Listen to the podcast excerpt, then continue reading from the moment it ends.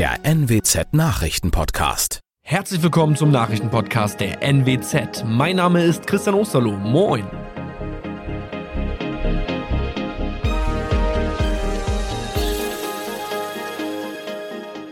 Und das sind die Themen des Tages. Feuerwehr löscht Brand im Klinikum Leer. Knapp 2000 Teilnehmer beim E-Westerner Brunnenlauf.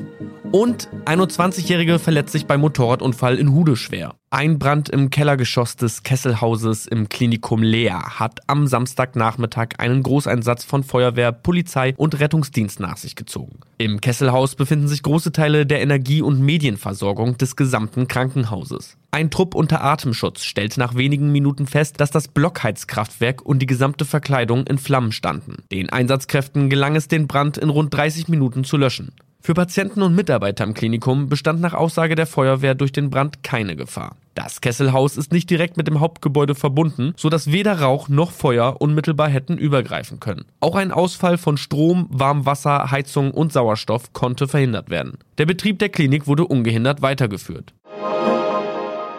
Für ziemlich gute Stimmung sorgte der Ewistener Brunnenlauf am Sonntagnachmittag. Knapp 2000 Sportlerinnen und Sportler nahmen an dem 10-Kilometer-Lauf teil. Das Event wurde allerdings auch genutzt, um den verkaufsoffenen Sonntag in der Stadt zu verbringen. Veranstalter Hans-Georg Hess berichtet von ca. 4000 Besuchern. Auch die anliegenden Gastronomen freuten sich über den großen Publikumsandrang. In diesem Jahr wurde die Hauptstraße zum ersten Mal nicht gesperrt. Die Veranstalter konnten in der Planungsphase die Entwicklung der Corona-Situation noch nicht einschätzen und haben sich gegen die Sperrung entschieden. Der Ewistener Brunnenlauf ist die größte Veranstaltung des Stadtteils.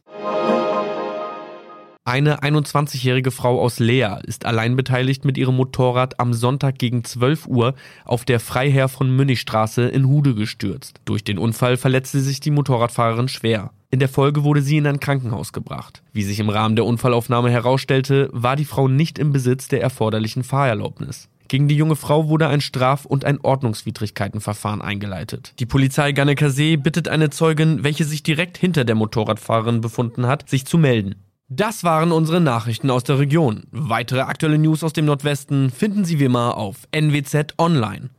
Und Aktuelles aus Deutschland und der Welt hören Sie jetzt von unseren Kollegen aus Berlin.